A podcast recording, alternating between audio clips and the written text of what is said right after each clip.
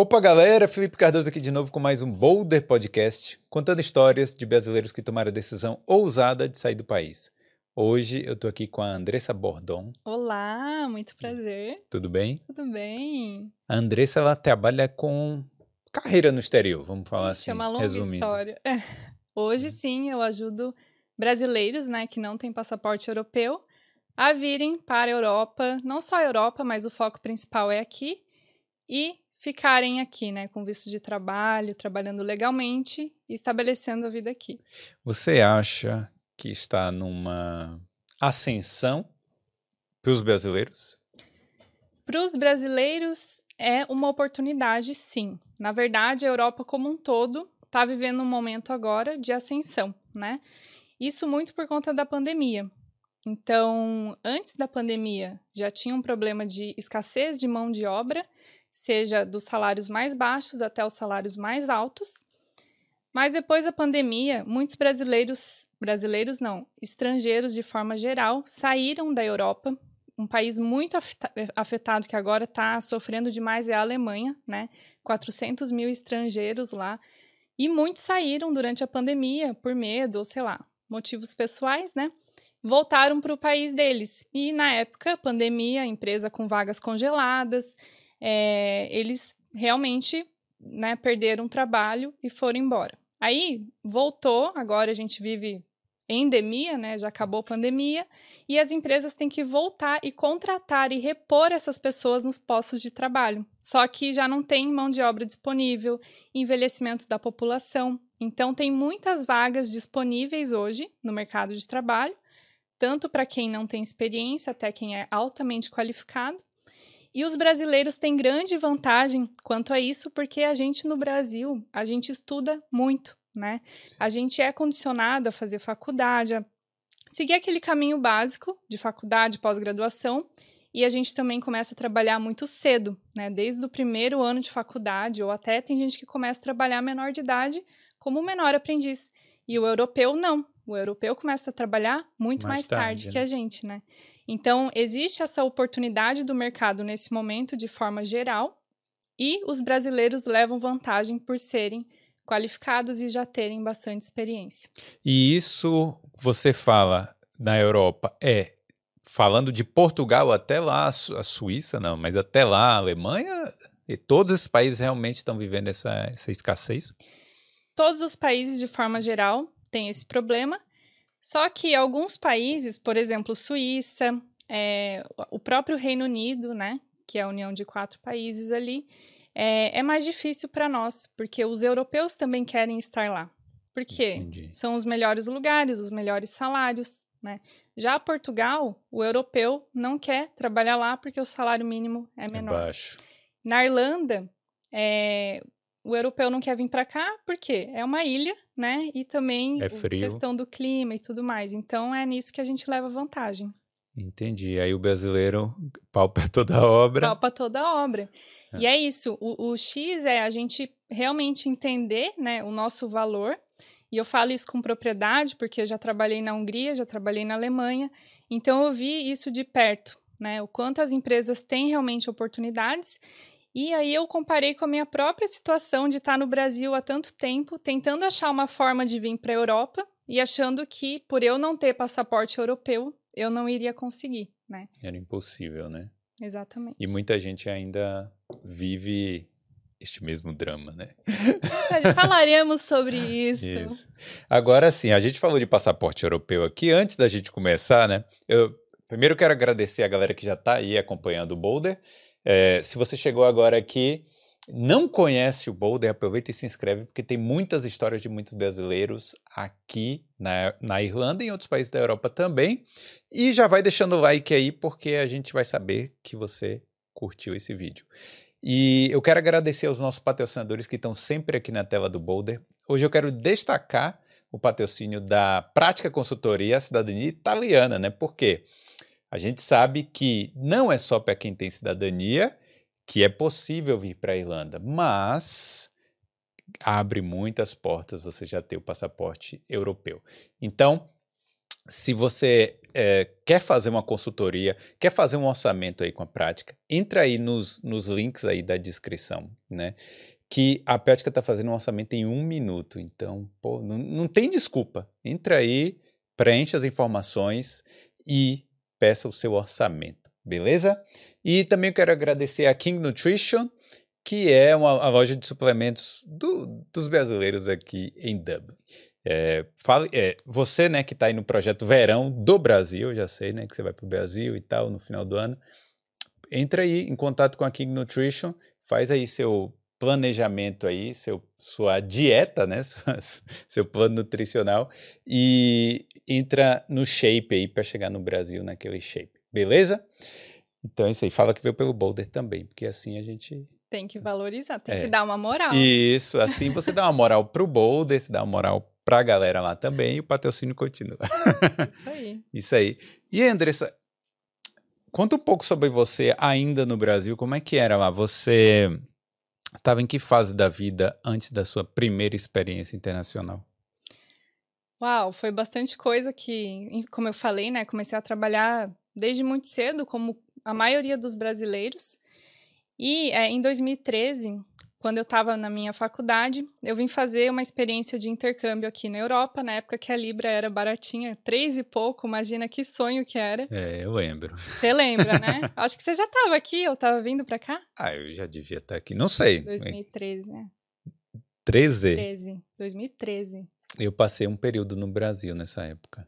Pois é, mas era muito mais fácil, né? Questão Sim. financeira para a gente vir. E aí eu vim fazer intercâmbio de inglês aqui. E aí foi um grande, é o que eu digo, é o maior erro do brasileiro e passar um tempo na Europa, mas ter que voltar para o Brasil, porque depois que você vê o que você tem aqui, não dá para desver, né? É verdade. E aí eu tive acesso à qualidade de vida, pude viajar low cost, fazer compra, comprar as brusinhas, aquelas coisas todas que a gente não consegue fazer no Brasil. E eu fiquei vislumbrada com aquilo, né? Só que naquela época, né, como a gente já falou, no início, a, a, as pessoas achavam que a única forma de vir para cá era com o passaporte europeu, né? De vir para morar por muito tempo. Vim para ficar. Entendi. E você sentiu um pouquinho de depressão pós-intercâmbio, porque com assim, certeza. comigo passou isso, né? Sim. E a gente acaba sendo aquele chato do rolê, do rolê que fica o tempo inteiro falando, pô, mas esse asfalto aqui, esse Exato. negócio tal, e, e começa a reclamar de tudo, né? É. E a realidade bate na nossa cara, né? Porque, ainda mais para mulher aqui na Europa, é muito vantajoso por conta da segurança. E aí, quando a gente volta para o Brasil, começa a ter que se privar, não pode sair essa hora, não, essa hora tá perigoso, cuidado com a roupa que você usa, que são coisas que a gente não vive aqui, né? Agora, já morando aqui há mais de três anos, eu olho para isso e falo, meu Deus, é um absurdo, né? O assédio que, que acontece com as mulheres no Brasil. Então, você chega no Brasil depois de um tempo aqui, leva um choque. E aí entrei em depressão, com certeza. Eu e todo mundo da época, né? E começou aquele negócio na minha cabeça: meu Deus, a única forma de eu voltar para a Europa é tendo passaporte europeu. Como é que eu faço, né? E aí comecei a ir atrás disso, passaporte italiano e tal não deu em nada. Até hoje não consegui tirar passaporte. Estamos lá na briga, mas ainda não deu certo. Bordeaux não vem da França, não? Bordeaux, não, não vem da França. não, Bordeaux lá de lá, não. não. Infelizmente, ah. é só um nome chique. Sim. Não sei se meu pai está me assistindo depois de explicações de onde veio o Bordeaux, mas não é, é da França e eu estou tentando cidadania já faz muitos anos por outro sobrenome que eu tenho, né, por parte de mãe. Mas enfim, fiquei no Brasil um tempão amargurando, né? Acho que foram seis anos pensando como que eu ia fazer para voltar. Não só eu, mas alguns amigos que eu já tinha feito na época do intercâmbio. E aí, é, um dia em 2019, uma amiga minha comentou sobre a IESEC. Não sei se você já ouviu falar. Já, já ouvi. Que muita gente conhece por ser voluntariado, Egito e tal. Eu falei, não, a IESEC não dá, né? Falou, não, tem um programa de IESEC que eles te pagam um salário. E você pode fazer um estágio lá. Eu falei, não, mas eu já sou formada. Ela falou: não, mas não tem problema. Vai lá, entra no site, vê as regras, porque com certeza tem um jeito, eu já vi bastante gente fazendo. Na época eu fui, inclusive é uma excelente porta de entrada, né, para a Europa. Tem muitas vagas lá. Eu apliquei para uma vaga fora da minha área, porque eu trabalhava com vendas, já estava formada há uns três anos. Apliquei para uma vaga bem fora da minha área, área de TI, atendimento ao cliente, nada a ver, e foi muito rápido, eu passei. E aí fui para a Hungria, para Budapeste. Fiquei lá por um ano e três meses. Mas nessa época você já falava inglês antes de. É, já falava, né? Por causa do intercâmbio. Por causa do intercâmbio, eu tinha destravado, né? Então era o inglês intermediário avançado, aquele que é o suficiente para você se comunicar na entrevista e deu certo. Entendi. E aí, inclusive, eu cheguei na Hungria, naquela época não se falava muito sobre morar fora, intercâmbio e tal, não tinha informações como tem hoje. Inclusive, parabéns pela iniciativa do podcast, né? Porque assim a gente faz a informação chegar nas pessoas que têm um sonho, e antes isso ficava muito restrito por conta de, da comunicação da época, né? E hoje eu considero que é a melhor fase para a gente realizar sonhos, porque tem informação. Você vai no YouTube, digita morar em Portugal, morar nos Estados Unidos, morar na Irlanda, e aparecem muitas informações, né? Você assiste podcast, assim como eu tô aqui hoje, e muitas informações são colocadas ali. Na época, três anos atrás, né, não tinha disso. Isso, e... E três anos não é muito tempo. E não é muito tempo, mas Imagina, em 2013, quando eu vim para cá, a gente não tinha celular com internet, né? É, quando eu vim para cá da primeira vez, o meu celular era um Symbian que tinha tinha uma internet lá, mas era, né, aquelas internets lá, né? Exatamente. Aquela câmera aqui. Mas então, mas realmente não tinha muita informação, era mais blog, devia ter um ou dois blogs aqui explicando. Mas hoje em dia eu acho que as pessoas ainda pecam por preguiça. Uhum. Por exemplo, eu tenho eu tenho o Boulder aqui, eu falo de muita coisa e tal, mas ainda tem gente que me conhece, tal, do Brasil, que ao invés de assistir um ou dois episódios aqui para ver, vem me perguntar: "E aí, como é que é morar aí?" Então as pessoas têm um pouco de preguiça ainda de saber, de procurar informação. Uhum. É, mas aí, né, cada um também faz o que quer. Mas de qualquer forma, é, Desculpa, eu me perdi aqui, eu tô xingando os outros, né? Mas então, aí você. Falou da tecnologia. Isso. Na época era um celularzinho bem ruim, né? Bem podre. E a gente fez o que fez, né? E, e você querendo é, veio para a Hungria da primeira vez, né? Uhum. Foi isso. Foi para a Hungria. Por que esses programas da ESEC será que tem em outros países também? Assim, que eu sei que tem países tipo Egito, Índia, sei lá, na Grécia. Mas é, Hungria, né, que você está me dizendo agora, mas será que tem outros países, tipo Alemanha? Um país... Tem, tem. É porque aí o convênio da IESEC é com empresas muito grandes, que eles chamam de Global Partners. Por exemplo, DHL, na Alemanha, é uma empresa partner da IESEC. A Tata, que é para onde eu fui também, a Sony. Então, aonde essas empresas, Schneider Electric também agora virou parceira, aonde elas têm é, sedes na Europa, elas vão trazer pessoas para trabalharem lá, porque é uma mão de obra barata, né? É, claro. Essa pessoa vai ficar um ano lá fazendo um estágio, na verdade, aí eu fui entender que não é estágio, É né? um job, né? Entra lá e já começa a trabalhar como alguém efetivo. Mas é uma forma deles encontrarem essa, esses potenciais no mundo. Entendi. Por quê? Escassez de mão de obra. O europeu não quer ir para a Hungria. Só que para a Hungria é, é bom para as empresas multinacionais abrirem as plantas lá porque é baixo o custo, tanto de mão de obra quanto é, tributação. Então tem várias, várias questões. E quem está de fora, né, nós brasileiros, por exemplo, eles adoram contratar brasileiro. E aí foi quando eu vim, né? Cheguei lá, me deparei com um monte de brasileiro lá fazendo a mesma coisa. Encontrei gente que nem falava inglês direito. E aí eu fui entendendo o que estava o que tava acontecendo, porque até então eu era aquela pessoa que achava que não existia nada para mim, né? Sim. E aí eu vi pessoas lá que não falavam inglês. Aí eu assim, mas como pode? Pode que nem na Hungria os húngaros falam inglês. Nem na Alemanha todo mundo fala inglês. Então, se você tem um inglês intermediário, não é nativo, né? Você não vai falar com um nativo. Você vai falar com uma pessoa que também tem as mesmas inseguranças que você.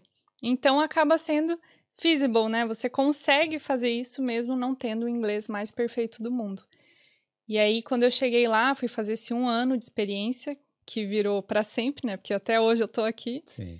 Já fui, é, recebi a proposta para ser contratada, né? Porque era um estágio, aí a gente vai te efetivar e, na verdade, todo mundo recebe. Aí eu falei, meu Deus, temos uma oportunidade aqui. Não, mas espera aí, você foi um ano para fazer o estágio. E aí, durante esse período, você imaginava que você ia, acabou o ano, você ia voltar para o Brasil. É. Tipo assim, imaginar, acabou Sabe ali, vou, vou procurar a Felipe? próxima coisa. A gente tem a insegurança do se não der certo, eu volto. Qualquer coisa, eu volto. E é verdade, a gente precisa contar com essa segurança e se der qualquer besteira aqui, você realmente vai ter uma casa lá no Brasil, beleza. Mas para quem tá vindo no escuro, imagina, eu ia para a Hungria, eu nem sabia o que encontrar lá, né? Pois é. nem sabia qual que era a moeda, que não é euro, é forints, né? E muito, é, se falava muito pouco sobre isso, então eu meio que arrisquei, né? Mas eu tava de saco cheio no Brasil, com burnout, trabalhava muito, sabe? Aquela exploração, fazendo múltiplas funções, que eu falei, cara, eu vou tirar esse ano pra mim, gostei, tô indo, né? Hum. E importante falar também que nessa época, é, desde sempre, as agências vendiam o pacote Irlanda, né? Ou era Irlanda, ou era Austrália, enfim, os países que você conseguia fazer inglês e trabalhar ao mesmo tempo, né? Só que eu não tinha essa grana para vir para Irlanda, porque naquela época já era um investimento alto. E Sim. até hoje é, né? E a ESEC é bem mais barato para ir. Mas aí, você trabalhando lá, com esse dinheiro do estágio, que devia ser pouco, mas dava pra você curtir, fazer alguma coisa? Dava pra... Dava. É. O salário mínimo, né? Geralmente na Europa nos- é o mínimo para você se manter. Entendi. Então, eles passavam até um manualzinho, ó, com esse salário você vai gastar tanto para moradia. Então, você já sabia que você não podia pegar um quarto mais caro que aquilo. Isso aqui para telefonia, o transporte custa tanto, porque você vai na condição de estudante, né? Então é mais Sim. barato. E para festas e tal sobra tanto, né? E como lá é barato, A cerveja eles- é barata. a cerveja é barata, mas eles também adequam de acordo com o país que você está indo. Se é a Alemanha, você vai ganhar muito mais do que na Entendi. Hungria, né? Então vai sempre ser relacionado ao custo de vida daquele país. Entendi. Então, pode ser uma oportunidade aí pra quem também não tem a, É condição oportunidade. de fazer um intercâmbio, né? Uhum. E aí, então, depois do primeiro, do... Acabou lá, né, o estágio, aí você foi efetivada. Fui, recebi a proposta de efetivação, né? Mas aí que, que eu vi, eu gostei e falei, meu, não vou voltar pro Brasil, não. Eu vi que tem chance aqui e eu já tinha recebido a proposta deles, mas eu resolvi aplicar para a Alemanha, porque o salário é melhor. Então, eu utilizei o que a gente chama, né, na, na nossa empresa hoje, que já vamos chegar lá e contar tudo sobre isso, a gente chama de porta de entrada. Então, não foi o meu destino final. Aquilo lá foi só uma estaçãozinha ali que eu Sim. parei na Hungria. E é muito importante que as pessoas também tenham essa mentalidade, né? Às vezes você vem para Irlanda, não é o país que você quer, ou você vem na situação que não é que você deseja, por exemplo, de trabalhar na área de serviços, mas é para aprender inglês e é para ser um estágio, né? O problema é que as pessoas se perdem e ficam ali para sempre ou por muito tempo até uma hora que não dá mais, né? É. Na zona de desconforto, Na né? zona de desconforto. Porque realmente, às vezes, as pessoas. Pô, tem gente aí que tá 5, 6 anos na Irlanda, acordando 5 horas da manhã, indo dormir 11 da noite. Não, 11 não, meia-noite. Uhum. E repetindo, repetindo, repetindo. E tipo, pô, você tem que ver uma porta de saída, né? Essa é, essa é a porta de entrada, você tem que pelo menos. Quer dizer, tem gente que não Planejar quer, um mas eu acho que, vo- que tudo na vida, na verdade, você tem que pensar nisso. Ó, comecei desse jeito, mas eu quero chegar em tal lugar daqui a pouco, né? ter um plano para sua vida, né? É. E desde muito cedo eu vim com os meus planos. Então, plano A, vou para a Hungria e aí se não der certo, volto para o Brasil. Mas se der, eu quero ganhar em euros, né? Então eu vou aplicar para outro país. Vai que dá. E aí foi o meu segundo choque de realidade, né? Eu apliquei para vagas na Alemanha, em Portugal na época, e passei numa vaga na Alemanha Hum, mas eu não falo até hoje nada de alemão. Hum. Mas eles me contrataram. E aí eu falei, mas gente, não precisa de alemão? Não. Tem certeza? Não. A língua que a gente fala aqui é inglês. Eu falei, nossa.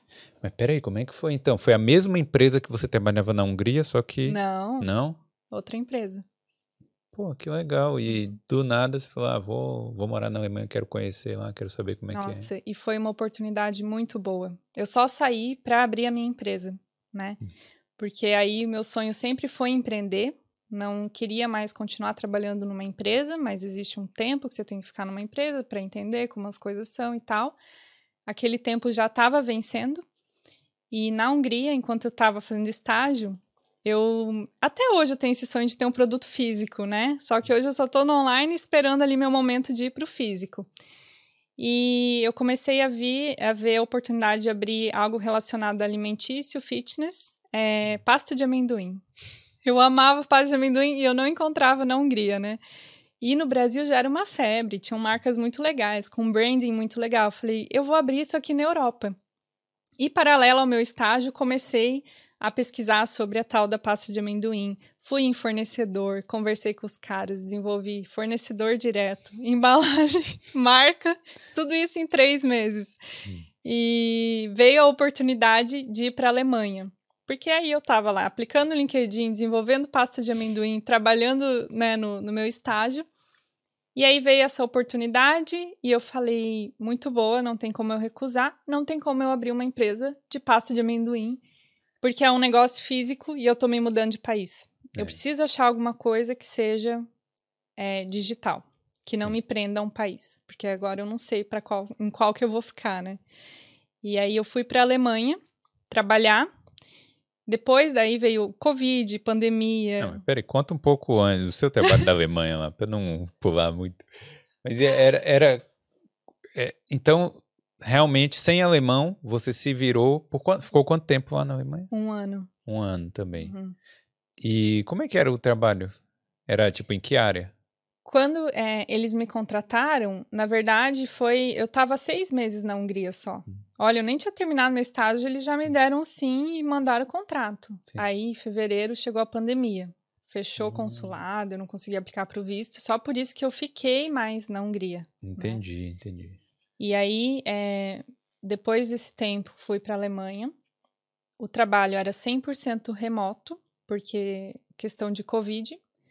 Mas foi assim: cheguei lá, computador, treinamento online, vai, vai que é sua. E foi tão boa a proposta, falando que eu não podia recusar, que eles me deram três meses de casa. Eles pagaram o uhum. apartamento por três meses, então eu cheguei lá muito bem, sabe? Com um flat show de bola, o trabalho já, sabe? Com pessoas para me dar todo o suporte.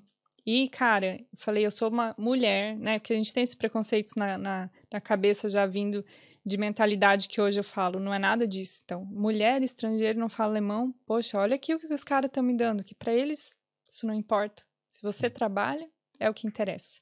Mas isso me abriu a cabeça para é, uma outra questão, né?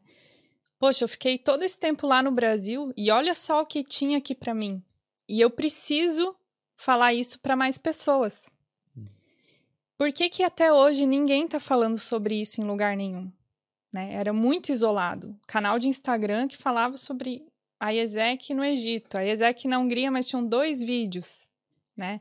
Aí eu falei, não, eu preciso democratizar essa informação, ela não pode ficar só com quem está aqui, porque muitos sonhos podem estar tá na gaveta, como o meu estava, e eu poderia, inclusive, ter desistido nesse meio uhum. tempo, né?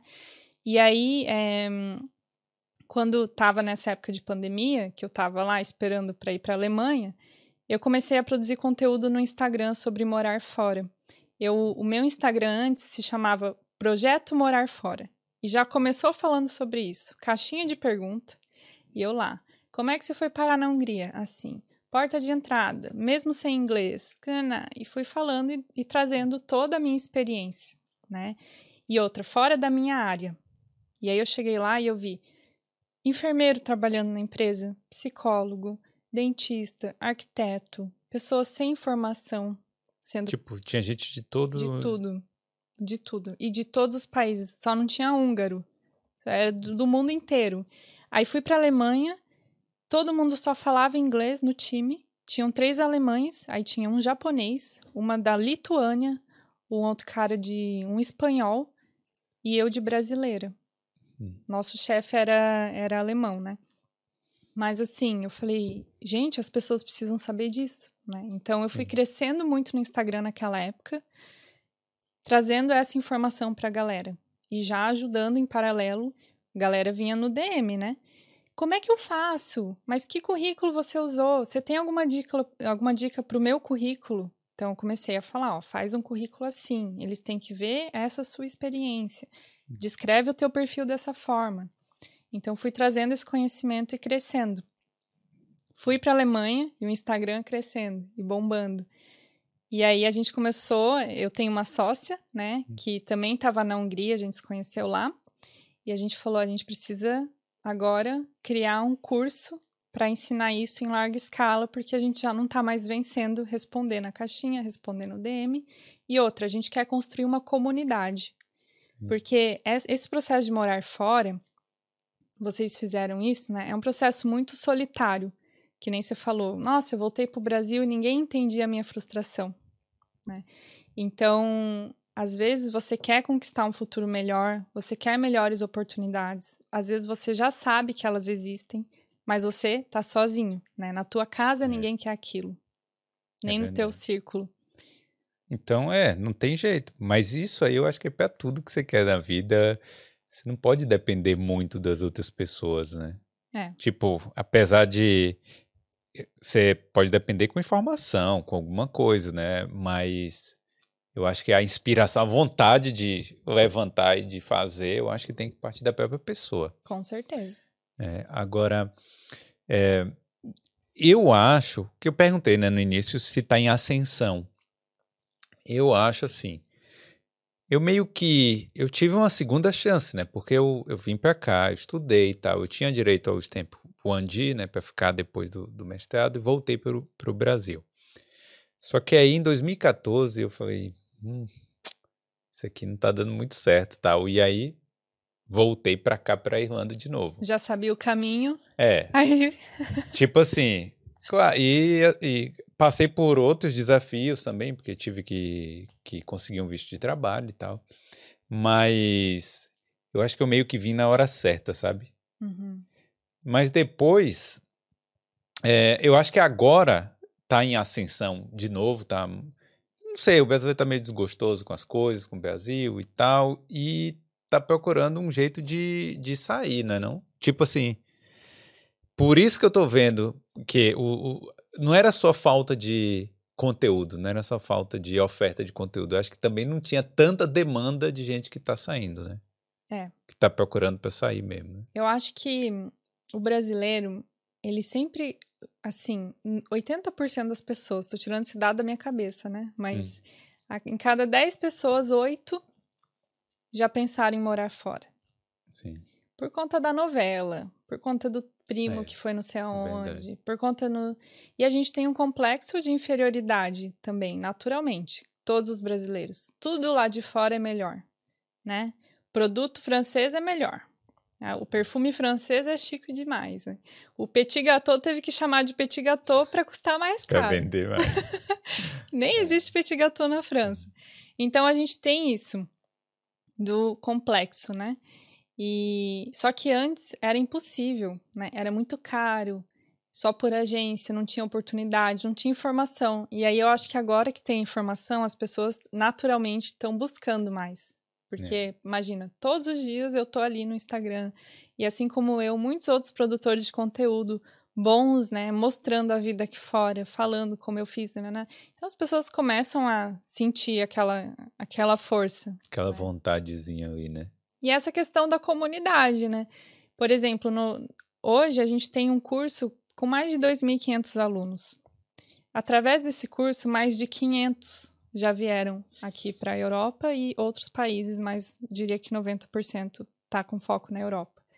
É, então criou-se uma comunidade muito grande dos pupilos, né? Que é como a gente, eu chamo eles, eles começaram a dizer, ah, sou uma pupila, sou um pupilo. E aí os pupilos se conversam e vêm juntos. Então é diferente, sabe? Ou se não vem junto, chega aqui encontra, ou sabe que lá eu não tô sozinha. Então acaba dando mais energia. Então acho que é um bem bolado de tudo, né? A vontade, é, é a oportunidade, é a informação que agora está mais democratizada. É.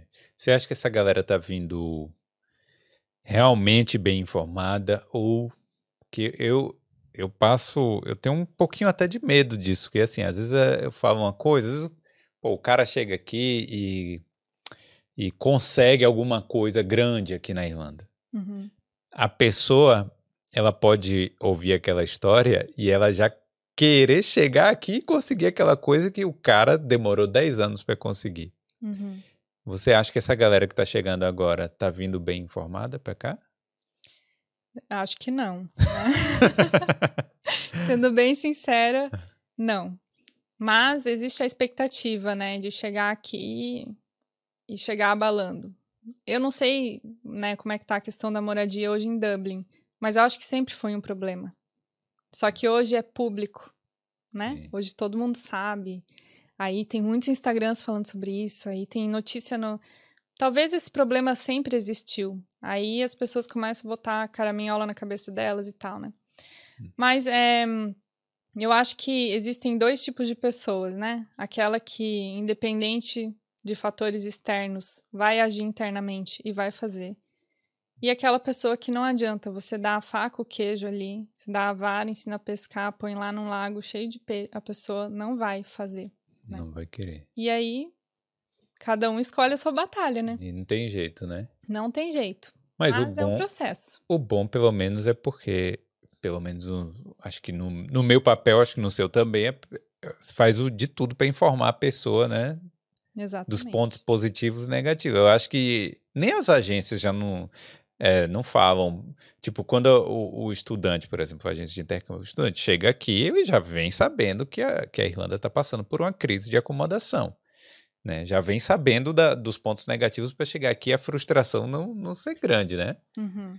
E, mas é, aí você falou que estava na Alemanha, tem que voltar aqui para sua timeline, né? Você falou que estava na Alemanha e tal, e aí começou a criar conteúdo lá.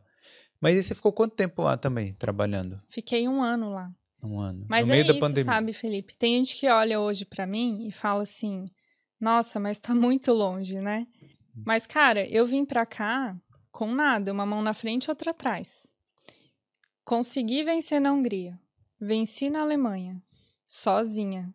Ninguém, nunca, me ajudou com nada. Nunca. Pra não falar nunca. Quando eu fui pra Alemanha, eu não tinha dinheiro para chegar lá porque eu estava quebrada por conta da Hungria, né? Salário de estágio, e uma amiga minha me prestou dinheiro para eu chegar lá. E aí eu devolvi com o meu primeiro salário. Foi isso, sabe? Mas hum. nunca pedi ajuda para os meus pais para essas mudanças aí que eu fiz. Então, as pessoas olham hoje e falam: "Nossa, mas a sua realidade é outra". Eu empreendi na Europa, enquanto eu estava trabalhando para uma empresa com uma responsabilidade altíssima. E eu empreendi, porque era o meu sonho, né? E às vezes tem gente que tem um sonho e não entende que primeiro você vai ter que nadar pelo fosso para depois chegar no castelo, né?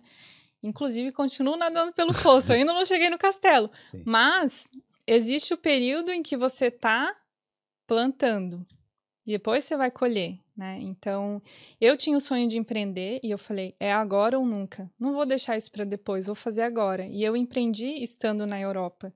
Eu podia ter feito quando eu estava no Brasil, ia ser muito mais fácil, mas eu fui escolhendo sempre o caminho mais difícil também, mas acabou que deu certo, né? Mas foi isso, aí eu fui para a Alemanha, é, trabalhando lá, comecei a já produzir conteúdo, já tinha lançado uma turma desse curso, né? A primeira turma teve 40 alunos, então a gente falou: opa, existe uma oportunidade aqui, né? É, é grande, né? Uma turma Logo de 40 primeira. alunos, e aí a segunda já teve 60, e daí foi crescendo, crescendo, e a gente fazendo mentoria todos os finais de semana. Realmente botando a galera numa sala e falando: essas são as oportunidades, de modo geral. Hungria, estágio, Alemanha, estágio, ou conseguir um trabalho direto na Alemanha, ou você pode ir para Portugal fazer um mestrado de baixo custo. Pouca gente sabe sobre esse programa que é ótimo, que é bem barato, que não tem pré-requisito de formação e que é uma excelente porta de entrada. Você não precisa chegar lá como turista e ficar, sabe? É. Existem outras cara, formas. Cara, é isso que eu falo. O cara só vem, hoje em dia, ilegal, se ele quiser. Só vem para a Europa ilegal se quiser. Não adianta dizer que ah, foi a única chance que eu tive. Não. Porque até para Portugal agora tem um visto de procura de trabalho. Sabe, aqui na Irlanda você pode vir como estudante. Não estou falando que é fácil, não, mas uma coisa é o cara falar, decidir hoje e amanhã querer embarcar. Aí sim, uhum. aí só vai conseguir isso, foi legal mesmo. Mas é, se tiver o mínimo de planejamento, consegue certo. vir aqui legalmente, trabalhar, estudar, fazer o que, o que quiser, não é? É. Eu acho que é a soma de planejamento e ir até o fim, né? Porque tem muita gente que fala assim: ah, mas a Irlanda tem isso, aí a Alemanha tem aquilo. Hoje já o problema é esse, né? Que as é. pessoas já têm muitas opções, daí já não. É, os problemas são outros. É. Aí já não sabe mais o que quer. E as pessoas não vão até o fim da busca, né? De realmente, não, mas peraí, a Irlanda realmente está numa situação ruim? Vamos ver. Abre LinkedIn, põe lá. Gente, tá, tudo hoje está na nossa mão a cinco segundos de informação, né? Põe lá, vagas na Irlanda, vê quais são as vagas que tem anunciadas. Veja se está falando de visa ali, né? Questão de acomodação, entre nos grupos de Facebook ou sei lá como que eles fazem aqui em Dublin, né? Lá no site do Daft. Tenta mandar já um, um e-mail para um, uma oferta para ver se realmente não vão te chamar. É, acomodação, manda e-mail não, que realmente não, não vão chamar. Não vão chamar. Mas mas assim, eu não acho que tá. Olha, eu acho que tá ruim, mas não tá tão ruim quanto as pessoas acham. Quanto acha. Não Entendeu? pode ser essa a desculpa, né? É, não, não, eu não é a desculpa. Uhum. Mora longe, se for o caso, né? Se você tiver vindo aqui para ganhar muita grana, né, trabalhando, você vai conseguir pagar o seu aluguel fique tranquilo que vai aparecer uma vaga, entendeu? Com certeza. Então, eu não acho que seja desculpa, não. Não pode ser, né? É. Porque desculpa, todo mundo dá desculpa para tudo. Ah, é muito frio, ah, é isso, é aquilo. A pessoa tem que querer ou não uma coisa. É. E eu, eu costumo dizer que eu sou aquela pessoa que fica arrumando a solução para os problemas. Sabe aquela chata que você fala assim: Ai, não quero sair hoje porque tá chovendo. Aí eu falo: Eu te empresto um guarda-chuva? não, mas eu não tenho dinheiro. Eu te empresto dinheiro. É. Então eu vou achando a solução, mas eu vejo que tem muita gente que tem resistência mesmo, que eu falo isso aí, ó, eu posso dar a oportunidade. Posso botar na mão do recrutador. Eu faço isso às vezes com alunos, né? Tenho muito contato com recrutadores na Europa e às vezes eu boto a pessoa lá na entrevista. Ela entra lá sem ter se preparado. Aí o recrutador vem falar isso. Esse candidato aqui não sabia nem falar o que que fez no Brasil. Não deu, tive que ficar puxando. Então eu sei que não se preparou. Então, infelizmente, é os dois perfis de pessoa que eu falei antes, né? É. Mas, ó, você falou para mim que poderia ter começado a empreender no Brasil e tal, mas na área que você fez, você tinha que ter essa experiência aqui, né? Você tinha que saber. É, porque eu achei uma área, né? Esse é o ponto. No Brasil, eu já tinha tentado empreender, né? Já tinha ideia de comprar franquias, já tinha aberto uma empresa de Excel. Eu adorava Excel tinha um... É o quê? O programa? O programa. Uhum, ensinava pessoas a, mexer, a mexerem no Excel. Só que nunca, né, não tinha aquela sede ainda. Acho que é porque eu tinha que ficar trabalhando um tempo numa empresa, realmente entender como funciona vendas, marketing, enfim. E aí, é, eu, quando eu vim para a Europa, coincidiu que eu me senti preparado e confiante. E como é que você aprendeu a coisa do marketing digital e tal? Ah, estudando com meu celularzinho na minha mão. Tem curso hoje de R$ 79,90 por mês. Sim. Que ainda você pode assinar, ver sete dias grátis, aí se você não quiser, você cancela, você não paga nada. Nesses oh, sete sacanagem. dias. não, eu sei, eu sei. É sacanagem. é, porque eu sou produtora de, de infoprodutos, né? Sou criadora de infoprodutos. É sacanagem, é, mas às vezes a pessoa fala. Pelo amor de Deus, eu não tenho dinheiro, me ajuda.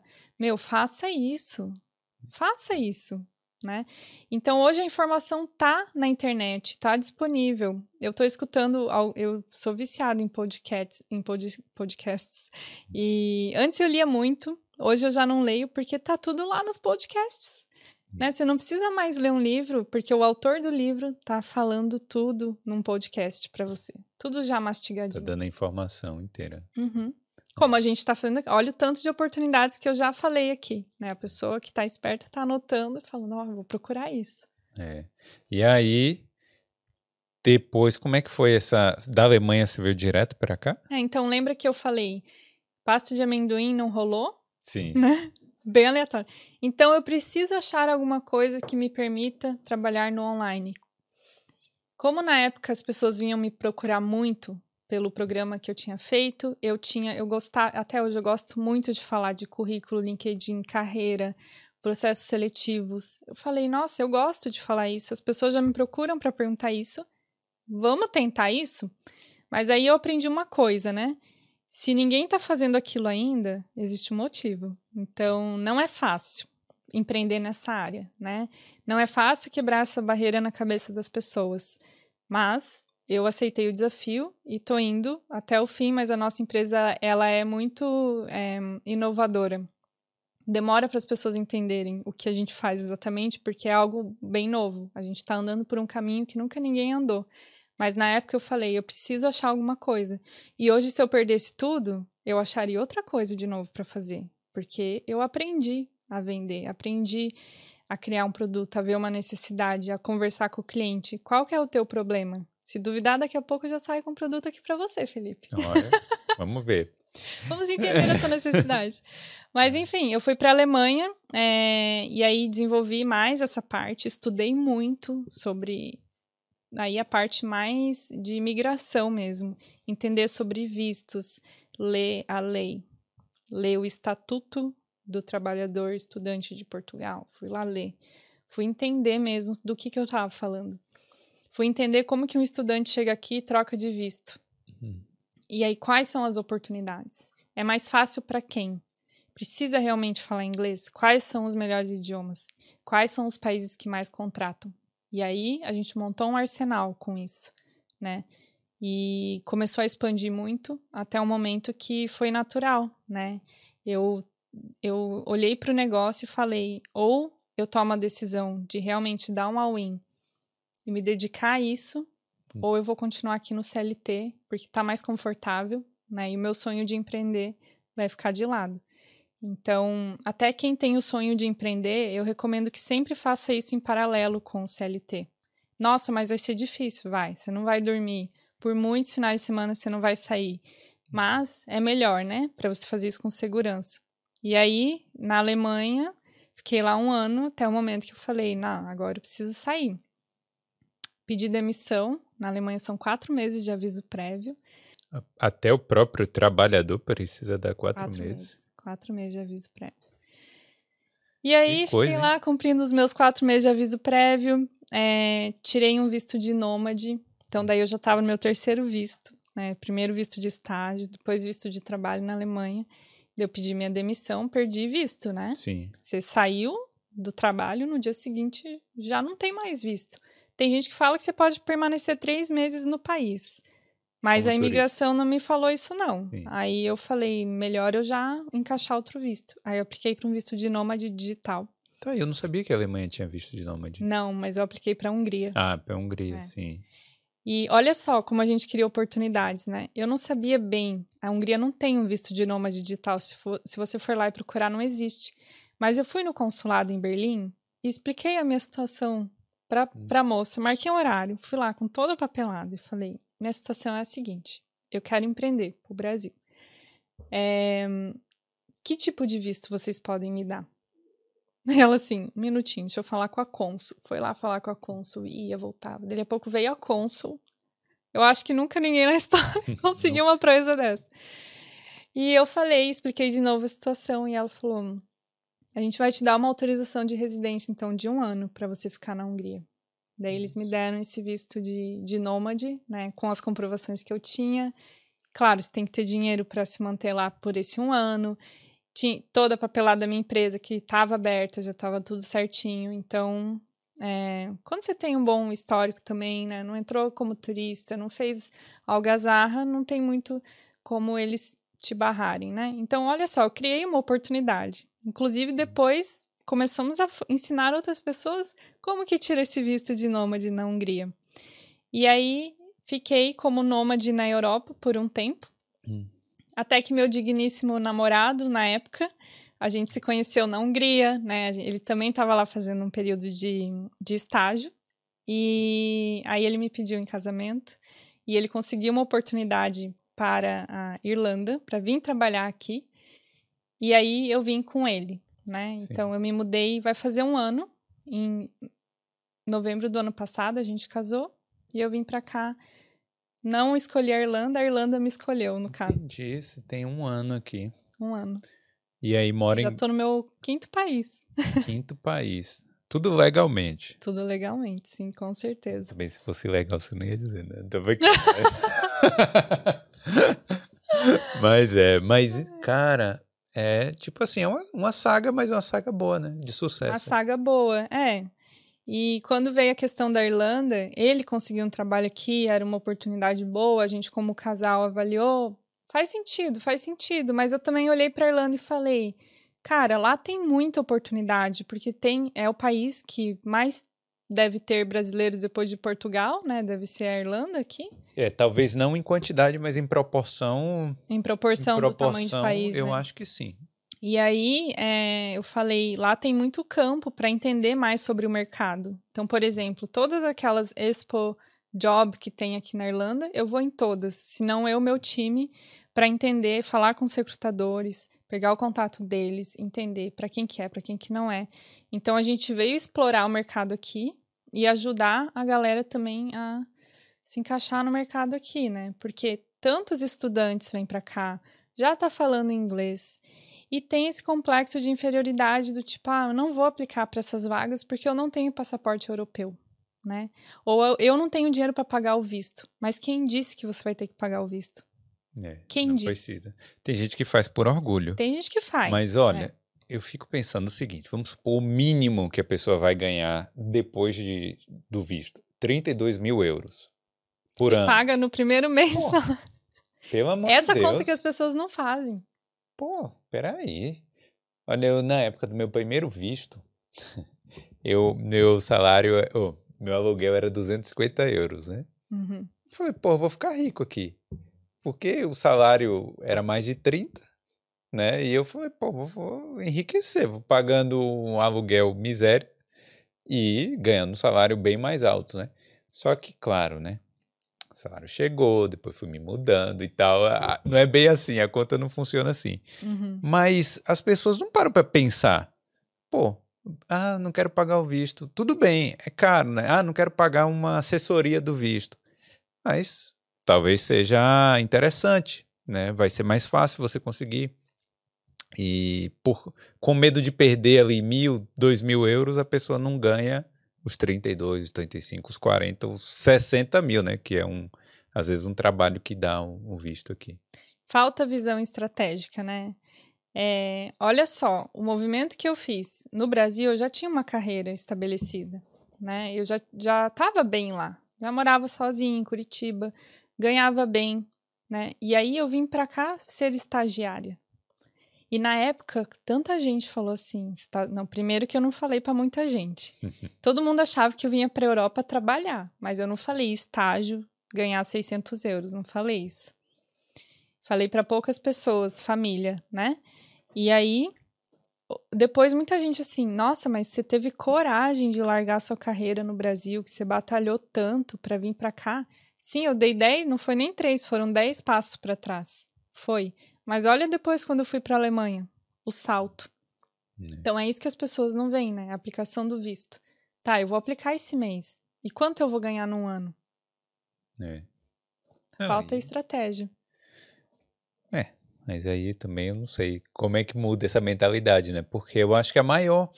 Ó, muita gente que, que não está trabalhando na área aqui, não é nem questão de qualificação. Às vezes o inglês já é bom o suficiente sabe, já sabe o que teria que fazer em determinada área, mas eu acho que é só mentalidade, só que a pessoa tem medo, talvez.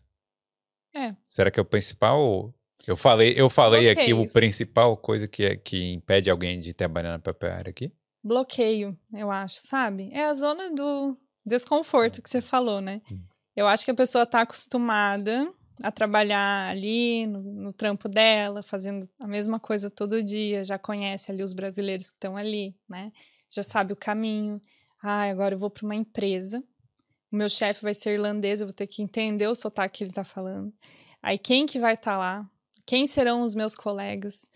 E aí, como é que faz? Então eu acho que dá muita insegurança mesmo, né? De você fazer isso fora do teu habitat natural.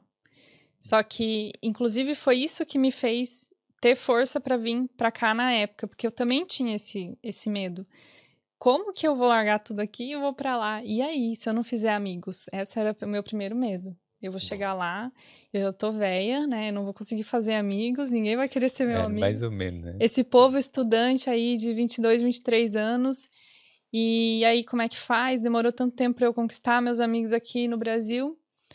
E aí, uma amiga minha que já estava na Austrália, que ela tinha feito esse movimento, né, de largar carreira top e ir para a Austrália, trabalhar em restaurante como garçonete. Aí ela me falou na época assim: Andressa, escuta uma coisa.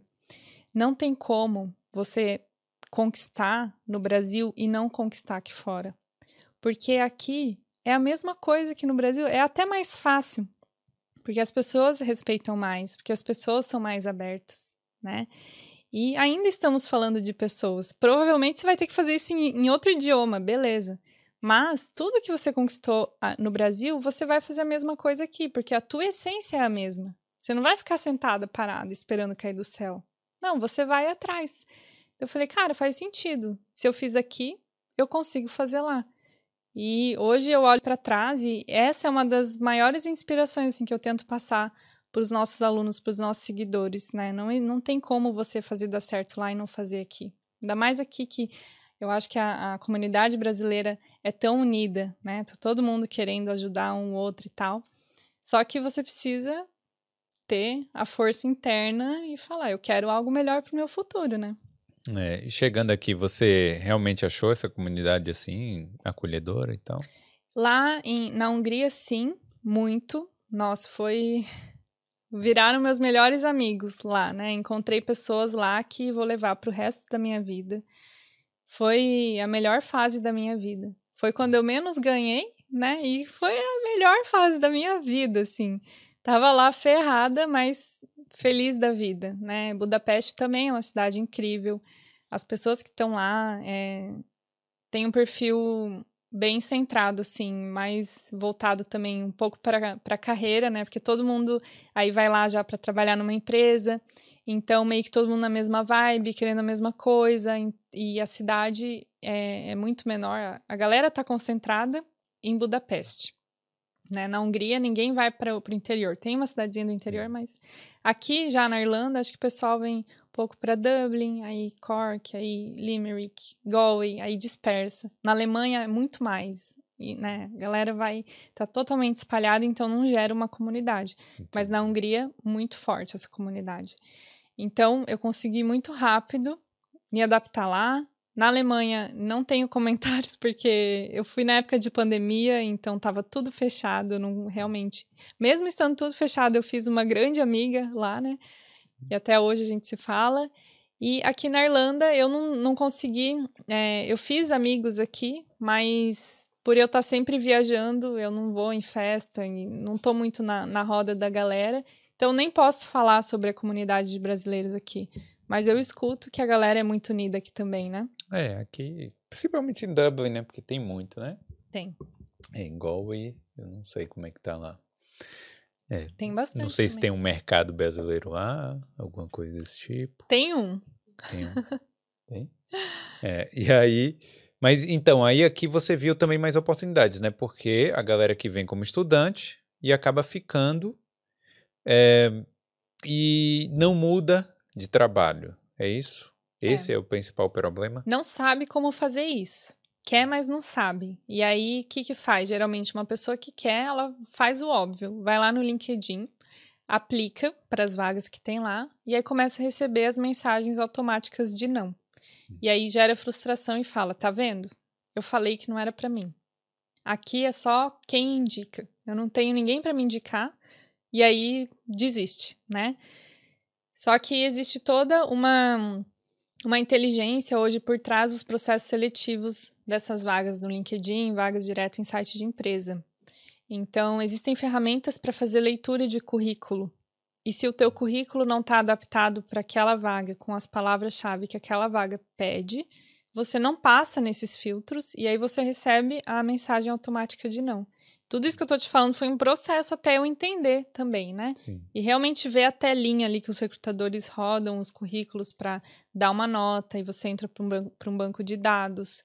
E aí a gente começou a entender a inteligência dos processos e é, instruir os nossos alunos a fazer isso. Tanto é que Os nossos mentorados estão lá, fazem as adaptações deles. Na primeira semana vem desesperado. Meu Deus, recebi contato do recrutador. O que, que eu faço agora? Me ajuda, pelo tipo, amor de fica Deus. até assustado quando recebeu. Porque nunca tinha recebido. Mas é, é técnico, né? O processo seletivo hoje é muito técnico.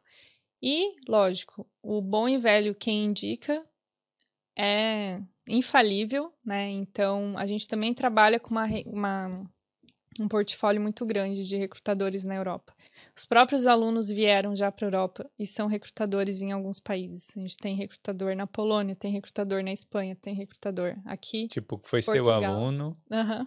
e aí trabalha hoje de recrutador? Trabalha de recrutador para multinacionais. Ah. E como eles sabem que a gente prepara os nossos alunos para o processo seletivo, porque imagina para o recrutador na Europa o quão difícil é achar alguém para vaga, né? Já não tem mão de obra disponível. A que tem é caro, porque aí são os europeus pedindo salários enormes, né? Ainda mais aqui na Irlanda, que o europeu pede um salário muito alto. E aí demora, o processo seletivo custa caro, custa para anunciar no LinkedIn, tudo isso tem custos, né? Sim. Aí ele marca uma entrevista com o candidato. O candidato chega lá e manda mal. E daí tá ocupando uma hora dele, uma hora do gestor da vaga, e não consegue falar o que tem que ser falado, né? Para passar. É, é, muito básico, mas é isso. Então, é, esses recrutadores gostam de entrar em contato com a gente porque sabe que o nosso aluno vai chegar preparado, que vai falar o que tem que ser dito, né? Porque a gente prepara para a entrevista. E aí não tem erro, né? Lógico, a gente não garante 100%, porque também depende do, do momento da empresa, da oportunidade, e várias coisas têm que andar em sintonia ali. Mas é quase que É. infalível. Ela é boa vendedora, vendo, hein, Carolzinha? Tá vendendo bem o peixe. Eu a garanto. então, é, mas assim, qual é o principal é, problema nessas entrevistas? Pro- qual- o principal motivo de falha de uma de um, de um candidato? Falta de preparação, né? E de um candidato, aí vamos falar de brasileiros, porque o brasileiro é especialista em falar motivos pessoais. Hum. Então, quando o recrutador pergunta qual é o seu maior, sua maior qualidade, né? Ou o seu maior ponto fraco, a pessoa fala algo assim muito pessoal, tipo, ah, eu sou ansiosa, Hum, é, sou precipitada. Esses, essas fr- frases clichês, né? sim. Ou por que a gente é, tem que contratar você, né? Porque você é o melhor candidato. Tem gente que fala que é porque precisa. Eu já vi gente falar que é enquanto a pessoa está no Brasil, né, fazendo processo, porque isso também acontece, a pessoa no Brasil fazendo entrevista direto para cá. Por que nós devemos te contratar? A pessoa coloca. Porque eu quero muito morar na Europa. O Brasil não é um país seguro. O governo XYZ, e fala mal do governo. E as pessoas têm que entender que num processo seletivo nada é pessoal. É sempre voltado à carreira profissional. A pergunta sempre vem e a ela não quer saber por que você tem que ser contratada, É porque eu sou muito esforçado. É, você tem que saber, tipo, você tem que pensar que a empresa, o que, que a empresa gostaria de saber, né, de mim? Não é isso, não é, ah, porque eu tô com medo de não sei o quê. Exato.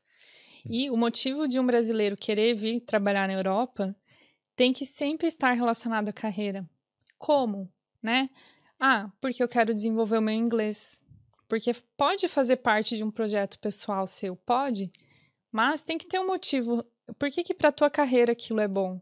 Porque o europeu não entende os nossos motivos pessoais. E se você falar mal do governo, se você falar mal da segurança do Brasil, isso vai ficar muito ruim para você. Vai parecer coitadinho e que você está pedindo ajuda, né? Sim.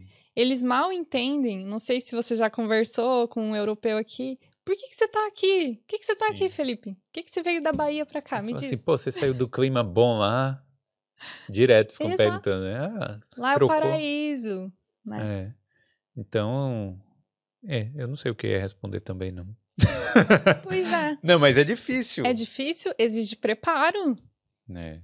Não, porque o que eu, que eu menos gosto de entrevista é porque você tem que responder as coisas em determinado método. No método está, né? E, putz, Aquilo ali já me, já me deixa de saco cheio já. O método STAR? Sim. Eu já não Ah. gosto nem de, de pensar nesse método. E eu, eu acho isso meio, meio chato, na verdade. A preparação para a entrevista. Uhum. Eu acho que é, a, que é onde eu peco. Entendeu? Mas é que quando a gente dá nome para as coisas, ela Hum. fica chata. Eu né? sei, mas é o meu papel é esse aqui. Mas ó, não é bem melhor você fazer uma entrevista direcionada do que igual no Brasil, que fila quais seus pontos fracos, quais seus pontos fortes. Tipo, eu prefiro fazer uma star, e saber o que é que eu tenho que responder. É. Mas quando é a pergunta é pontos fortes e fracos, eles querem avaliar justamente a tua preparação. Então, será que ela pensou, ela analisou o que, que a vaga pede, ela sabe o que, que ela não pode falar? É sempre sobre a preparação, porque na entrevista não tem resposta certa ou errada. Hum. Sim, mas é. Vou te fazer uma pergunta agora. Sim. Felipe, você já teve que trocar um pneu? Olha, mas eu tava com um amigo meu e ele que trocou. eu tive, mas eu não troquei. Tá, mas e É. aí? Me conta sobre isso. É, eu estava voltando de viagem lá e passou, o carro passou por cima de um buraco e aí o pneu furou, né? Furou não, né? Saiu lá da, da jante e aí teve que trocar o pneu. Pois é, você já começou a aplicar o método STAR. Teve uma vez que eu tava com meu amigo, essa é a situação. E aí, a tarefa? Tivemos que trocar o pneu. Isso. Aí eu deleguei, olha aí, tá vendo? Eu Ação. deleguei. Essa foi a ação que você tomou. aí eu deleguei pra ele, Sim, e aí ele foi lá e fez o quê? Aí eu, né, coordenei o time aqui de, de troca de pneu, deleguei a tarefa ao meu amigo, deleguei a namorada dele para ir lá é, sinalizar a via. Você viu aí? Ótimo. Ó, todas as ações. Isso. Aí, aí depois. Aí depois o quê? O task, né? O action? Não. Já foi o action. Não, task. Já foi o É, teste. mas aí tem o, o R, que é o que mesmo? Result. Result. Assim, aí depois saímos todos felizes lá com o pneu trocado e passamos uma borracharia e. E, e Pronto. aí ele. Aplicamos a técnica STAR, Olha aí, sem você saber que é a técnica STAR. tá vendo aí? Quando a gente dá o nome para as coisas, elas tendem a ficar mais complicadas. Então, quando a gente começa a treinar nosso cérebro para coisas do cotidiano, sabendo que a gente já faz, né? A gente quando vai pedir alguma coisa para alguém, geralmente a gente aplica o STAR, né? Até pedir férias pro chefe, a gente aplica a técnica STAR. Olha, eu vou ter um casamento aqui, que eu É. tenho que ser padrinho. E aí eu tenho que viajar dois dias antes. Para isso, eu vou ter que tirar férias. E aí eu vou ficar muito feliz se você me der as férias. Fiz um STAR aqui. Sim. Então, é, a entrevista não é um processo natural. Ninguém nunca vai ficar à vontade. Até se eu entrar num processo de entrevista hoje, eu vou suar. Você tá à vontade aqui na entrevista. Eu estou à vontade, sim, com certeza. Mas é, é algo parecido, né? É algo parecido, Tipo. mas é descontraído, né? Se eu errar, eu não, não tá em vida, não tá é, em jogo a minha vida. E às vezes para pessoa, também, mas no emprego também não tá, não, né? Se, se você, falar uma besteira, minha se filha, ó, você. Se você não conseguir esse emprego, você vai e tenta em outro. E aí vai conseguir. Exato. E essa é uma das coisas que a gente fala também, né? Quando você tem um plano B e que a tua vida não depende daquela entrevista, você vai mais relax. Agora, se essa é a única oportunidade da sua vida, e se você cagar com ela não der certo, aí você já vai tenso, entende? Fica... A pessoa pergunta, qual é o seu maior defeito? Dá branco. Você treinou aquilo, mas dá um branco. Gagueja, ainda mais em inglês. Aí não consegue falar, coisas muito básicas, né? O inglês continua sendo o principal empecilho para a pessoa conseguir um, um trabalho aqui? Não, com certeza não. É, depende do país, né? Vamos começar por aí. Na Irlanda, inglês nativo. É lógico, você vai ter que ter um inglês melhor aqui, né? De intermediário a avançado plus, aí vamos colocar. Na Hungria, intermediário já vai. Na Alemanha também. E até a gente tem relatos de pessoas fazendo processo seletivo que chega e fala: Nossa, o gestor começa pedindo desculpa pelo inglês. Desculpa, meu inglês não é bom.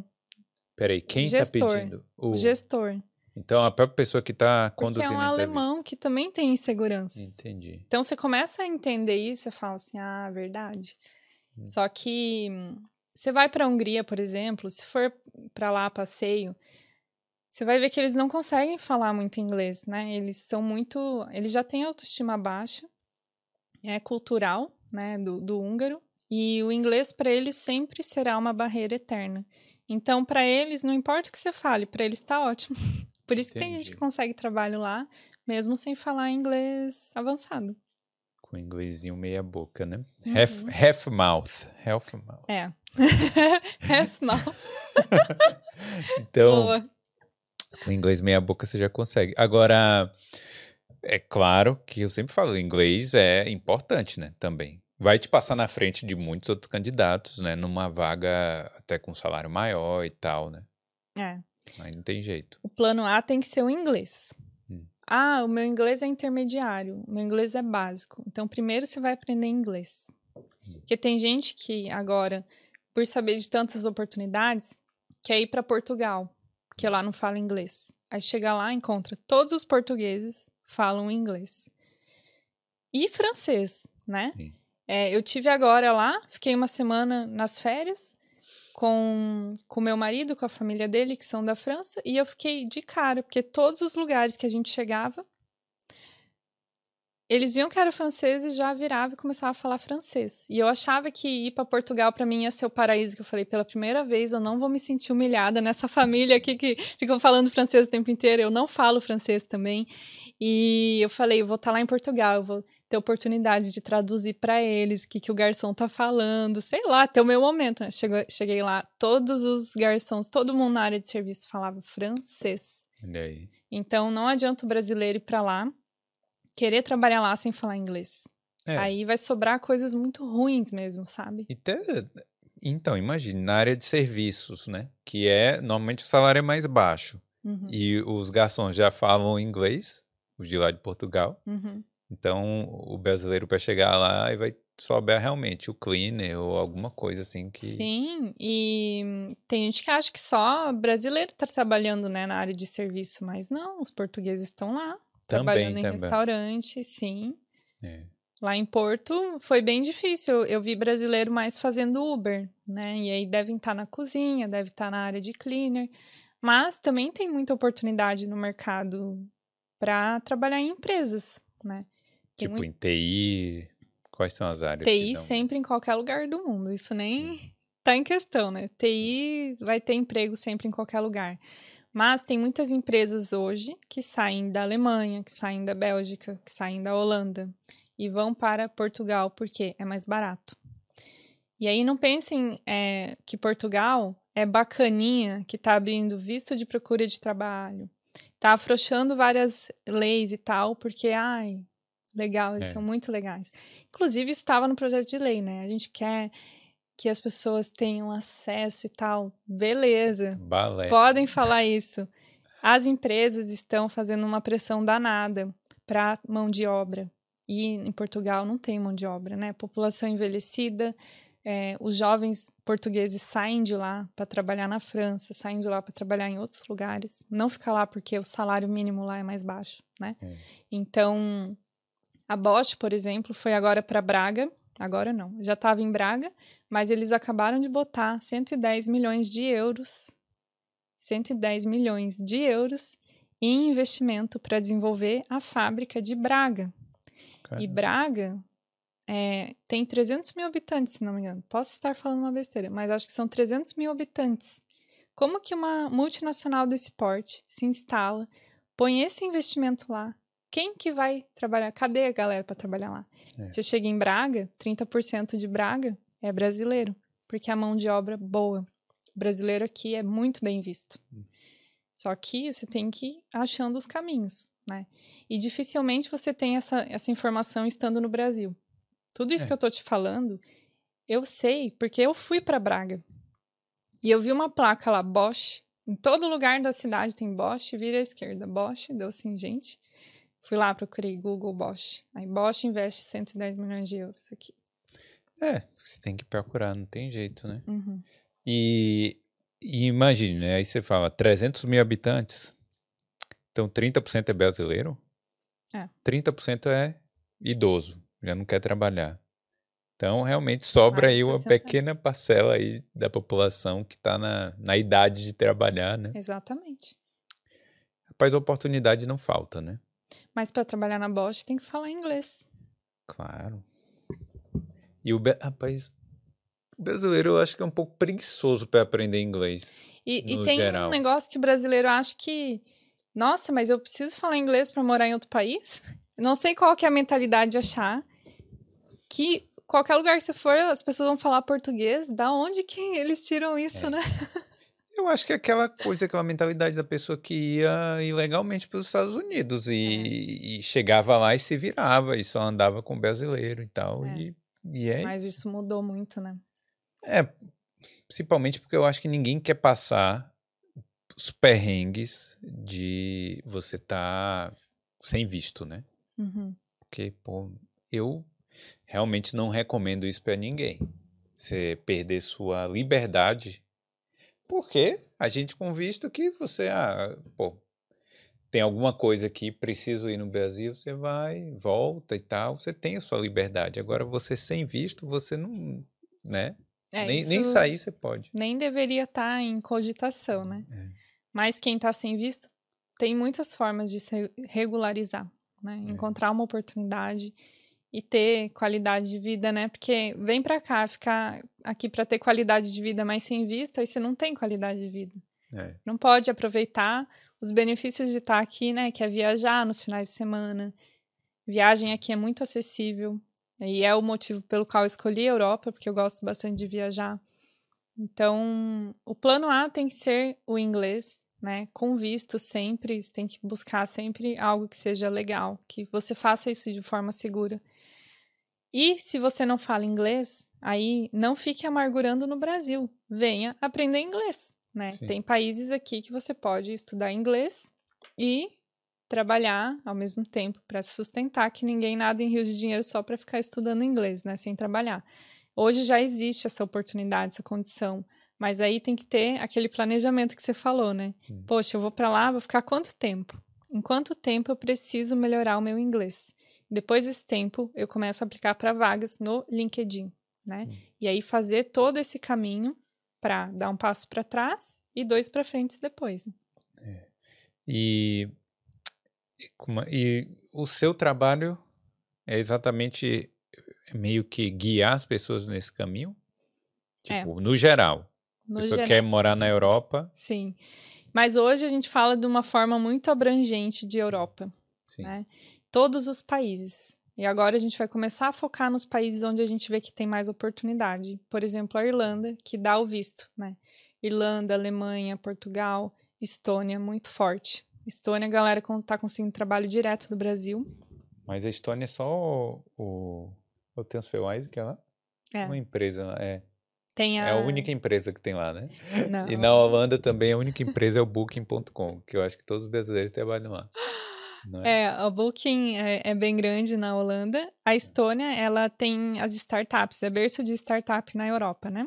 Então, empresas muito grandes nascem lá, tipo a própria Wise, a Bolt, é, a Skype era de lá. Tem gente que não Hum. sabe, mas dá bastante iniciativa e tem muitas startups lá. E eles contratam sem pré- pré-requisito de formação. Às vezes você nem precisa ter formação. Sim. Não sou formado em nada, não tem problema. Se você tem vontade de aprender, tem sangue no olho, vem aqui que é de você que a gente precisa. Não, E zero discriminação de idade, não pergunta idade em entrevista, é, não, sabe, é realmente assim, muito aberto. Aberto a qualquer pessoa de qualquer nacionalidade. E muitos alunos conseguem trabalho direto do Brasil para a Estônia, que é a União Europeia, euro e tudo, né? Então, hoje a gente está focando nesses países onde são mais factíveis, porque a gente entende que o brasileiro também está com pressa, né? Existe um risco, existe o medo de estar no Brasil hoje e depois a gente ficar um tempo aqui, a gente começa a ter esse medo, né, do Brasil também. Putz, olha só as coisas que acontecem lá, né? Então deve, dar um desespero quem está lá e tem a vontade de morar fora, que a gente tem que apresentar as oportunidades que a pessoa consiga, né? Consiga mais rápido. Mais rápido, é. Entendi. E então a Estônia é um bom lugar. A Estônia Mas é o salário também não é. Não se compara com o daqui, por exemplo. Não se compara, mas os o custo de vida é menor, né? É, e lá, eu considero que você tem uma vida um pouco melhor que a daqui. Ah, é? É, porque aqui você vai dividir quarto, né? Em Dublin, é. É. Em Dublin, igual isso também tá acontecendo. Então, você Não, vai morar. Dividir quarto, não. Vamos botar assim, dividir casa. Dividir casa mais quarto. Não, mas eu digo o assim. estudante que O chega. estudante, sim. O estudante vai dividir é, quarto, provavelmente. Sim, o estudante, né? Depois É. de um tempo, você vai ter o teu próprio Não, mas eu, mas eu digo assim. canto. Ó, o sa- o salário mais alto da Europa tá aqui. É. Né? Eu acho que até mais alto do que o da Alemanha. É, eles estão ali na, na mesma média, né? Então, Alemanha, Irlanda, França. Só que talvez o custo de vida na Alemanha seja menor. Uhum. É, é meio complicado isso, né? Tem isso também. É, na Alemanha é o melhor país da Europa para ganhar dinheiro e guardar. Hum. Porque lá é, o custo de vida é muito baixo. Supermercado, aqui também é, é- o mercado é mais acessível, mas o aluguel eles regulam muito, né? Na Irlanda tem a política de livre mercado, é a quarta economia mais livre do mundo, é a Irlanda. Então o dono da casa faz o que ele quiser, quer botar 3 mil euros? Não, tem, tem, tem regra. É 4% ao ano que pode aumentar. Aham. Tem gente que não sabe, né? É, porque Mas- no informal, nas residências estudantis, eles fazem. Ah, isso é. aí também. é- Aí é cada um por Deus si. nos acuda. e outra, esse negócio de 10 pessoas dividindo um quarto, que acontece, né, aqui em Dublin. Sim. Na, na Alemanha isso não vai acontecer nunca, porque eles sabem exatamente quantas pessoas estão morando naquela casa e eles controlam. Então, o controle lá é muito grande. Não é à toa que é a Alemanha, né? Tem lado bom Pois e é. tem lado ruim. É. Mas, assim, eles conseguem segurar preço de aluguel. É, eu, eu vou te falar a verdade, assim. Eu entendo os problemas que tem aqui em relação a isso. Mas eu ainda acho melhor. Porque é mais tranquilo, sabe? Eu não sei, eu não gosto de viver nesse controle todo Uhum. que é na Alemanha. Do cara, tipo, a Bélgica, por exemplo, é o mesmo, mesmo esquema. Né? Eles só não sabem onde estão os terroristas. Mas a galera normal é, tipo, é bem controlada. Tipo, você tem que. Chegou lá uma pessoa com o passaporte europeu, tem que ir avisar na, na, na delegacia que tá morando em tal lugar e tem que se registrar e tem Na que fazer Alemanha tal também. coisa. É meio. Não, Aqui eu, é tranquilo. eu também não gosto. Hum. E esse foi um dos motivos de eu sair da Alemanha e não querer continuar lá. Porque eu conseguiria continuar lá com outro visto. Mas eu me sentia muito presa lá. Você não pode. Eles vão estar te vigiando em tudo, qualquer um. É. Tanto é que o alemão não usa cartão de crédito, né? As pessoas vão para a Alemanha e falam: gente, o lugar não aceita cartão, é tudo no dinheiro. É cash. É. Por quê? Eles têm medo de estarem sendo controlados pelo governo. E provavelmente você vai estar. Mas hoje em dia eu acho que não tem mais jeito, não. É só Não cartão mesmo. Não vamos entrar em discussões políticas, melhor Não, não. não é nem político, é, é questão da sociedade É. mesmo, né? Não, mas com certeza. Funciona assim. Todo país vai ter o lado bom e o lado ruim. E o brasileiro também é seduzido por esse negócio, né? Todo dia eu abro caixinha de pergunta, todo dia vem. Quero morar na Europa. Quanto eu preciso? Qual é o melhor lugar? E as pessoas acham que a Europa tá num bolo só. É. A Europa é boa. Mas cada país tem uma característica. Por isso que eu falo, primeira coisa, quer morar fora. O que você busca aqui fora? Essa é a primeira pergunta que tem que ser respondida. Porque dependendo do que for, Portugal não vai te oferecer, nem a Irlanda. Às vezes a pessoa ela tem um estilo de vida muito assim, meu hobby preferido é correr na rua. Aí ela vem morar na Irlanda, morre de depressão, porque frio, chuva, se não tem isso tudo é vento, se não é tudo junto ao mesmo tempo. É. E aí a pessoa fala: "Poxa, Irlanda, mas né, pensa nisso antes. Se a paixão da tua vida é correr, vai para Portugal, Espanha, que o clima lá é mais de boa, né? É verdade. É, não, e, por exemplo, uma coisa que me assustou, né, porque eu já tinha morado aqui na, na Europa, né, na Alemanha. E, pô, é porque eu sempre, quando começa a da Alemanha, eu sempre falo assim, mas só, na verdade, não, é notório que a galera lá é mais fechada, as pessoas da Alemanha são mais fechadas, beleza? E antes de vir para Irlanda, eu falei assim, cara, mas será que vão ser iguais os alemães? E, tipo, me surpreendeu completamente, porque os irlandeses são os brasileiros aqui da, da Europa. São, tipo assim, gente boa e tal, e, e abertos. E isso me surpreendeu bastante no povo. Então, você vê, né? Dois países na Europa, dois países frios de clima, Uhum. mas o- as pessoas são completamente diferentes. É. E, né, bom, os italianos, os espanhóis, cada um vai, vão ter sua, suas características, né? E aí, Carolina, como é que tá aí? Tem alguma mensagem aí no chat? Eu nem sei quanto tempo a gente tá. Tem muitas mensagens aqui. Inclusive, deixa eu alguma procurar uma Oh, pergunta, na verdade. São os pupilos que estão aí. Os pupilos. Também, também. É, Só um. Quer ver o meu choque quando eu cheguei aqui na Irlanda? hum. Que lá em Galway passei por um senhorzinho, ele me deu bom dia na rua. Olha um aí. irlandês. Tá e vendo? fazia tanto tempo que eu não ganhava um sorriso na rua de alguém, porque eu morei um ano na Alemanha antes de vir pra cá. E eu fiquei assim, good morning, fiquei em choque. E é verdade, aí é, é cultural. Tá vendo aí? Eu passo falando com todo mundo aqui. Uhum. Mas tem muito esse negócio de interior, deles serem Sim. mais acolhedores, né? Ainda mais em Galway, né? Ainda mais em Galway. É, o Natanael tá querendo saber se ela faria alguma coisa diferente nessa trajetória dela. O... É, Por favor, responda no método viu? Deixa eu responder a situação. É, eu teria vindo antes. Eu teria vindo antes e começado isso muito antes. Hoje eu vejo que eu perdi tempo, né? No Brasil, não tinha informação, mas também poderia ter ido atrás antes. E é o que eu falo, já no início do podcast eu falei, né? A gente está na melhor fase para realizar sonhos. Então, quem, tá, quem tem sonho, que tá aí pode ser morar fora, pode ser qualquer outra coisa, né? Empreender.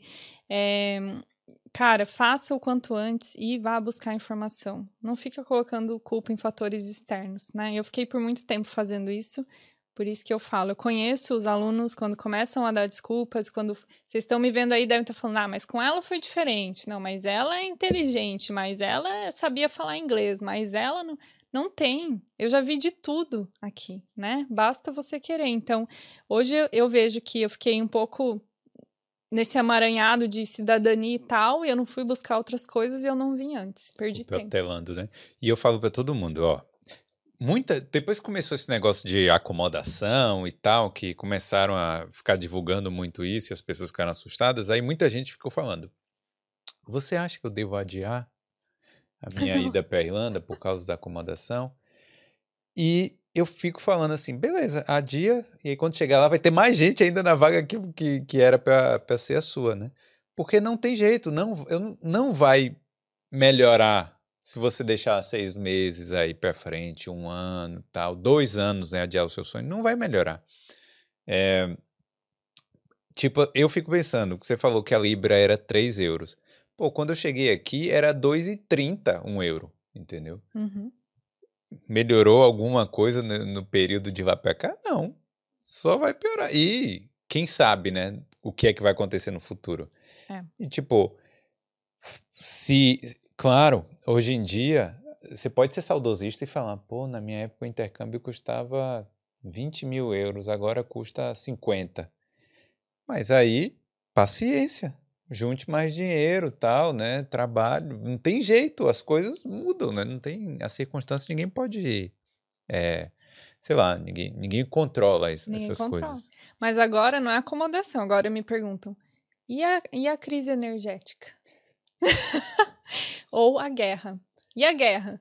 Pô, e aí as a pessoas é ficam aqui. botando isso na cabeça. Não, agora eu não vou, porque agora não é acomodação, agora é a crise da energia, né? É. Depois vai ser a, a guerra.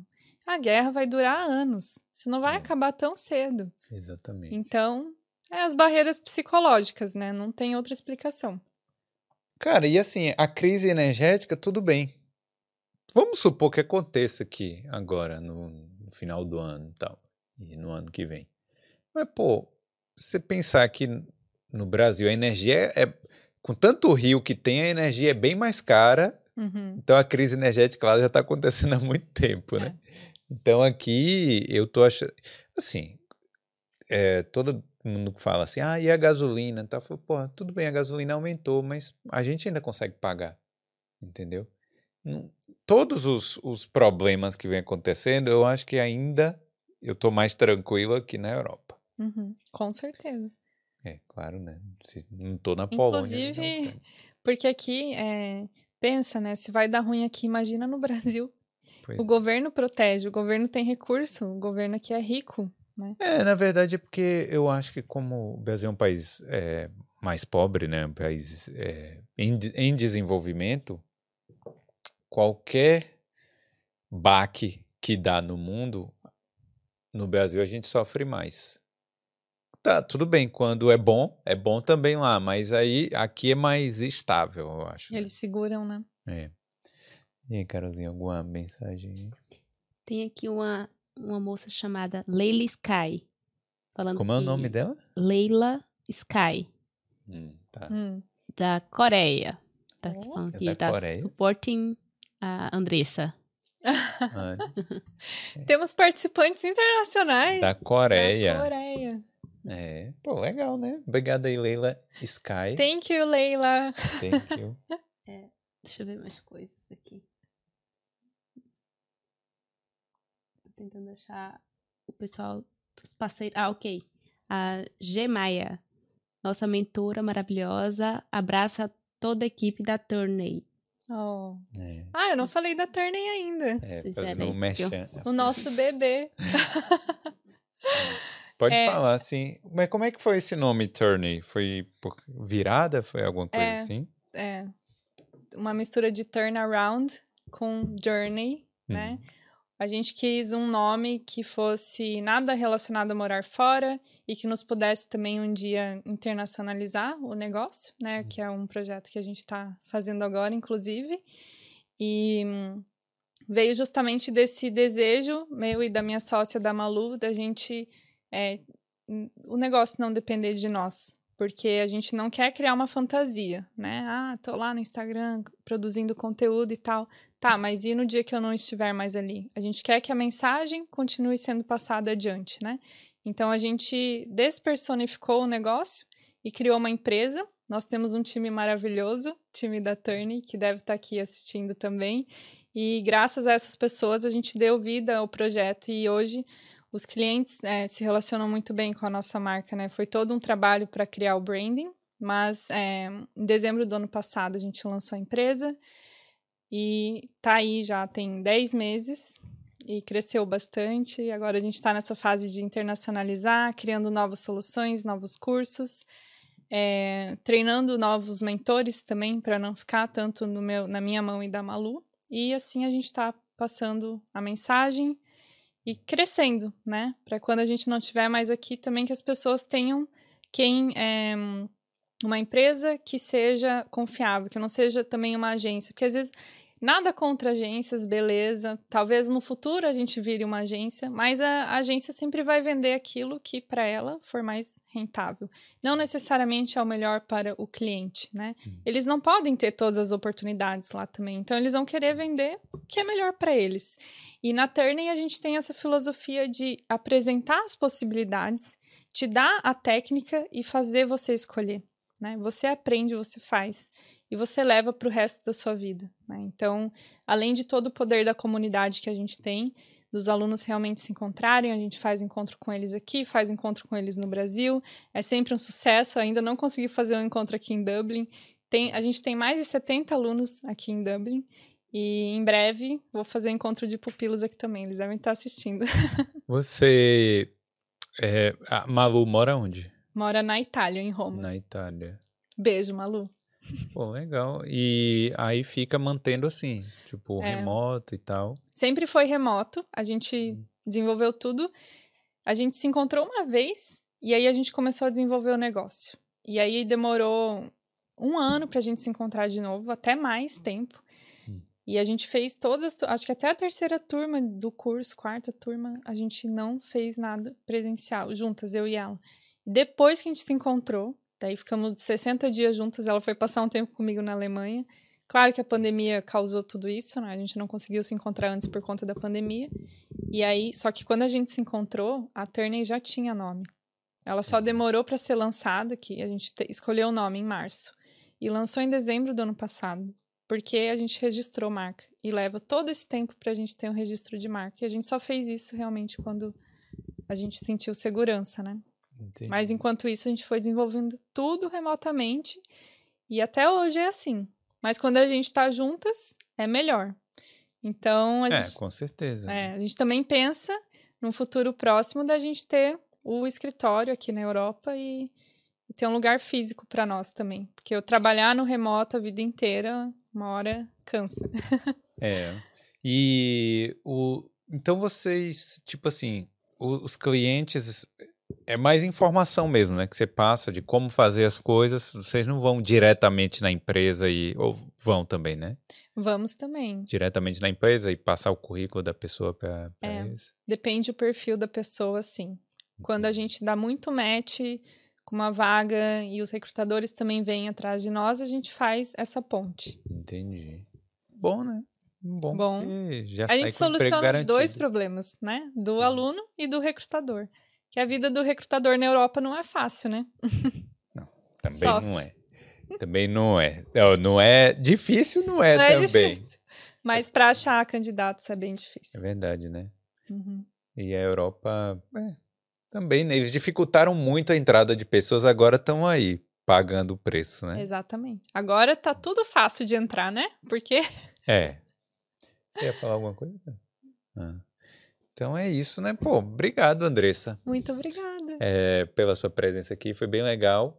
Agora fala assim, o cara que tá no Brasil ainda, às vezes tem aquela vontade, mas tá assim, meio... O que é que tem que fazer? Fala aí, tipo, dá uma dica aí, fala qual é o primeiro passo que tem que fazer para conquistar a vida na Europa, né? Para sair. Bom, se ele tá meio assim, o primeiro passo é a decisão. Hum. Então tem gente que não tomou a decisão ainda. E daí ela fica botando culpa nas oportunidades, nas vagas, no isso, no governo, na crise energética, na acomodação. Essa pessoa ela não tomou a decisão, porque você tomou uma decisão, né? Carol tomou uma decisão, eu tomei uma decisão. E a gente veio. Então, o primeiro passo é olhar para dentro e falar o que, que eu quero para minha vida, para o meu futuro. E o futuro não é daqui 60 anos, né? O futuro é amanhã. Hum. É cada dia que a gente não está vivendo a nossa essência, você está morrendo, né? O nosso futuro é amanhã. Você dorme, amanhã você quer acordar onde? O que, que você quer fazer da sua vida? Como que, daí, beleza, como que você se vê aposentado? Construir família, sim ou não? Qual é o melhor lugar para fazer isso? Então, eu acho que hoje as pessoas perderam muito essa noção do aqui agora e o que, que eu quero para minha vida. Tá todo mundo no oba-oba, né? Não, não vamos generalizar, mas muita gente totalmente perdido, indeciso e não sei o que fazer. É porque você não tomou uma decisão, porque quando você coloca aquilo na tua cabeça, ninguém tira. Então tomou a decisão, escreve na parede a decisão, né? E a partir daí traçar planos. E a gente gosta de trabalhar com planos A, B e C. Por quê? Não ficar na mão de uma única oportunidade.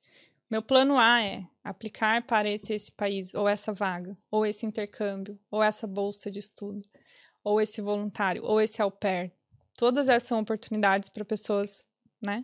Ou visto de procura de trabalho. Hoje tem muitas oportunidades, né? Então, esse é o meu plano A. Quanto custa? O que, que eu tenho que fazer para isso? Então, traçar as ações, escrever no papel por quanto tempo eu vou ficar nele. Depois disso, acabou o prazo, são três meses, tá bom. O que, que eu faço como plano B? Se não der certo A, o que, que eu vou fazer da minha vida? Ah, aí acabou. Aí vou ficar aqui mesmo. Não, você tomou uma decisão, né? Então, tudo isso tem que ser traçado de forma. Eu sou uma pessoa bem calculista, né? Eu gosto de ter tudo bem mapeado. E eu acho que eu trago isso muito para as pessoas, porque nem todo mundo tem essa visão, ninguém, nem todo mundo foi ensinado assim. Mas é assim que muitas pessoas conseguiram sair do lugar. Então é a primeira dica que eu dou, né? Decisão, depois planos. E para traçar planos, você precisa de informação.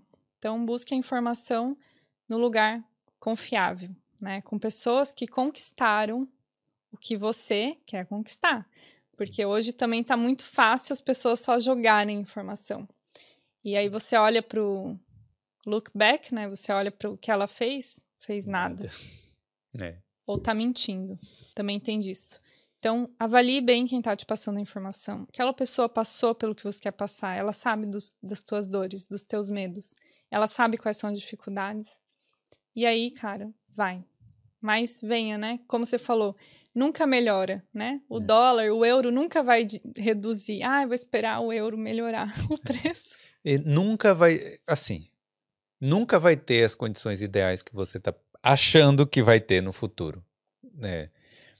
Se tiver, vai ser ótimo, né? Venha com as condições ruins, quando tiver a condição boa, você vai estar, ó, por cima da, da carne seca aqui, né? É. Mas, é, se você ficar só esperando as condições boas para você poder vir para cá, eu acho que não vai, não vai acontecer. E tem um problema hoje generalizado que é a ansiedade, né? Aí as pessoas travam porque elas ficam ansiosas. É muita coisa, eu tô ouvindo da acomodação e tal, e aí eu paraliso. Quando a gente tá ansioso, a gente paralisa e não, consiga, não consegue tocar no mundo real, né? Fica nervoso, nem dorme à noite. Aí minha vida acabou porque não vou conseguir uma acomodação lá. E se eu for, mas e daí se eu não conseguir um trabalho? E tem uma, uma piada budista que uma vez eu vi que eu nunca esqueci, né? Que o monge foi dormir e ele viu a sombra de uma cobra na parede, dele ficou a noite inteira lá, morrendo de medo, essa cobra vai me matar. Aí quando amanheceu o dia, era um galho. Hum. Então trabalhe com fatos, né? O que, que de fato você pode fazer? O que, que de fato está acontecendo lá? Ah, a crise da acomodação, mas cara, se todo mundo consegue, será que realmente eh, não é fácil, né? Vai ter as suas dificuldades, mas será que é impossível? Então, trabalhe com o mundo real. Pare de fantasiar, porque isso também paralisa a gente e atrapalha os planos, né? Mas você tendo tudo muito claro ali no papel é, e tendo a tua decisão, tendo foco e direcionamento, é difícil não dar certo. É, é isso aí. Só trabalhar e fazer por onde. Trabalhar É. muito. Isso. Pô, Andressa, obrigado Muito é, obrigada pelo convite. por você ter contado a sua história aqui e tal, muito legal. E quiser dizer aí pra galera onde te seguir e tal. Ah, antes disso, ó, galera, deixa o like nesse vídeo aí, viu? Não esquece de deixar like, o like. nesse vídeo, porque esse, aí deixando o like, o YouTube vai saber que você gosta, né? E aí vai te oferecer os próximos. e se inscrever também. E se quiser divulgar aí a Turney ou como é que faz pra te encontrar, pode. Sim, claro. Então, meu arroba no Instagram, arroba Andressa Bordon. Lá na minha bio tem a menção da Turney, né? Arroba turney.co.co. E aí lá nós temos todas as informações de como a gente pode ajudar vocês. E muito obrigada por tudo. Isso aí. Obrigada pelo convite. Não, obrigado a você. Gostei bastante. Dá um tchau naquela câmera. Tchau, tchau. Tchau.